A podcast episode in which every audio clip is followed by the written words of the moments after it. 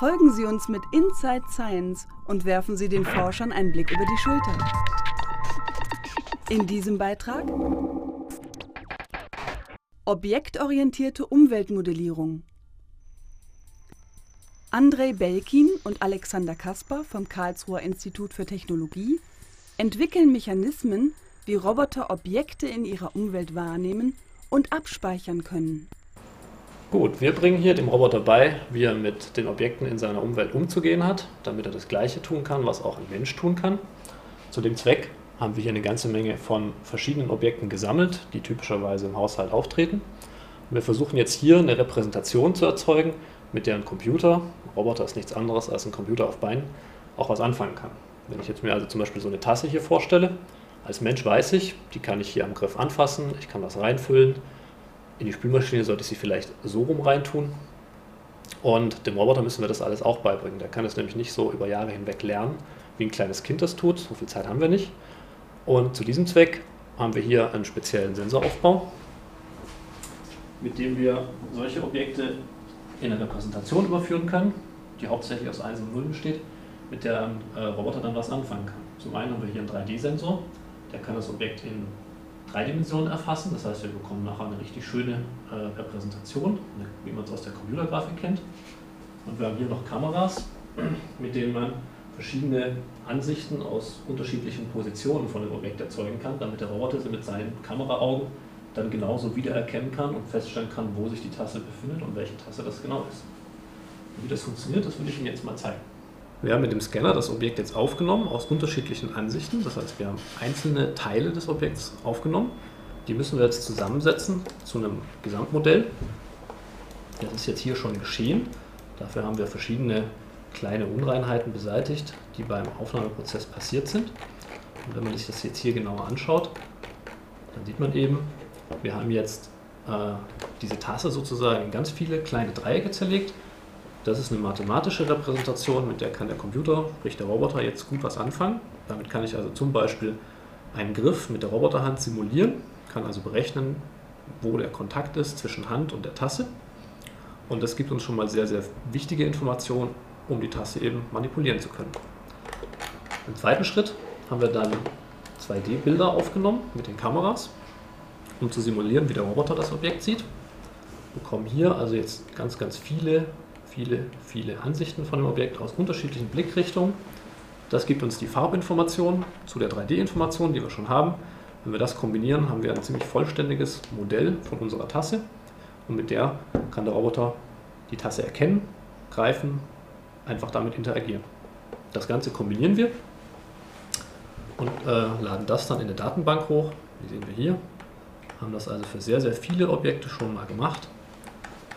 Und das schafft so eine Art Gedächtnisgrundlage für den Roboter. Er kennt schon eine ganze Menge Objekte jetzt und das ist eben, darauf baut der Kollege André Belkin auf, der sich dann damit befasst, wie kann ich diese, dieses Vorwissen, diese bereits bekannten Objekte kombinieren mit dem, was der Roboter an Informationen in der aktuellen Szene, in der er sich befindet, dann bekommt, um daraus eine Gesamtstruktur, Gesamtgedächtnisstruktur zu schaffen.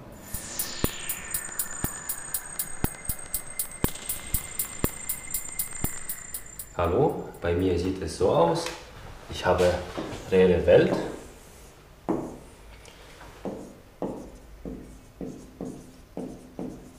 die ich als Umgebung bezeichne. Und in dieser Umgebung habe ich verschiedene Gegenstände, wie zum Beispiel ein Tisch. Und auf dem Tisch befinden sich verschiedene Objekte, Tellers, Tassen. Vielleicht gibt es auch eine Person dazu. Und es gibt hier einen Roboter.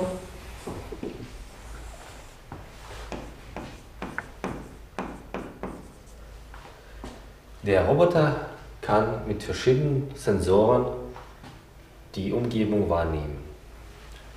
Zum Beispiel haben wir hier eine Kamera, Mikrofon.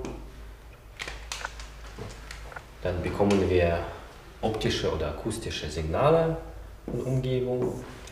Und die können wir zum Beispiel in Kurzzeitgedächtnis speichern.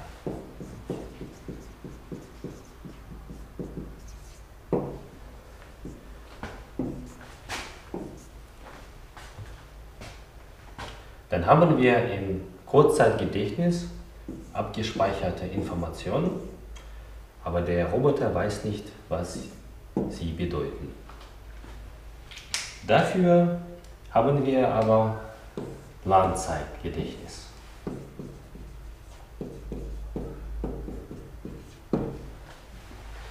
Hier haben wir alle möglichen Klassen und Objekten, die wir in der Umgebung treffen könnten. Aus Klassen und dann Objekten, die wir zum Beispiel äh, von Alexander Kaspar als Datenbank von Objekten bekommen. Und da haben wir auch verschiedene Relationen zwischen Klassen und Objekten. Zum Beispiel ein Teil von und es kann Untertasse sein, Untertasse und Tasse. Dann kann der Roboter alle Zeit nachfragen, was bedeutet das Objekt oder was ist das? Dann macht er eine Zuordnung und bekommt zum Beispiel, dass es eine Tasse mit Untertasse ist. Und dann denkt er, aha, das ist jetzt die Tasse.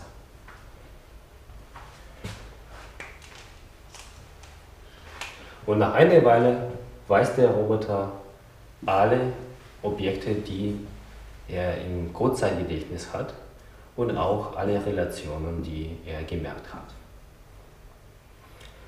Und diese Information können wir weiter an weitere Module von Roboter geben, wie zum Beispiel Plan. Hier können wir Schritt für Schritt weitere Aktionen von Roboter bestimmen und dann als Befehle an mechatronische Komponenten geben. Zum Beispiel Brand. Und jetzt kann der Roboter mit der Hand die Tasse von dem Tisch nehmen. Wie das in der Realität aussieht, zeige ich Ihnen in Demonstration.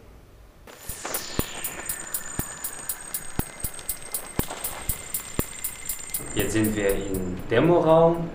Da sehen wir Roboterkopf mit äh, zwei Kameras als Augen und auch Roboterarm mit einer Hand.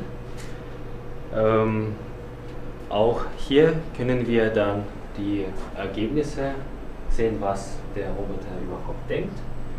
Und er wird bald diese vier Objekte auf dem Tisch analysieren.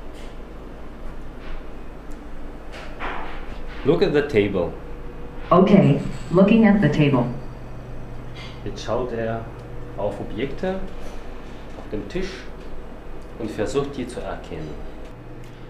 Jetzt sehen wir, dass die gefundenen Objekte analysiert sind und sobald sie erkannt wurden und zum Langzeitgedächtnis Objekten zugeordnet sind, bekommen die die Informationen und Aussicht und Modelle von Modellierungszentrum von Alexander Kaspar. Und jetzt kann der Roboter aktiv mit Aktorik die Objekte äh, nehmen oder verschieben. Und da haben wir ein unbekanntes Objekt und der Roboter kann dann mit Zeigergästen und Nachfrage sich erkundigen, was das eigentlich ist. Show me unknown objects.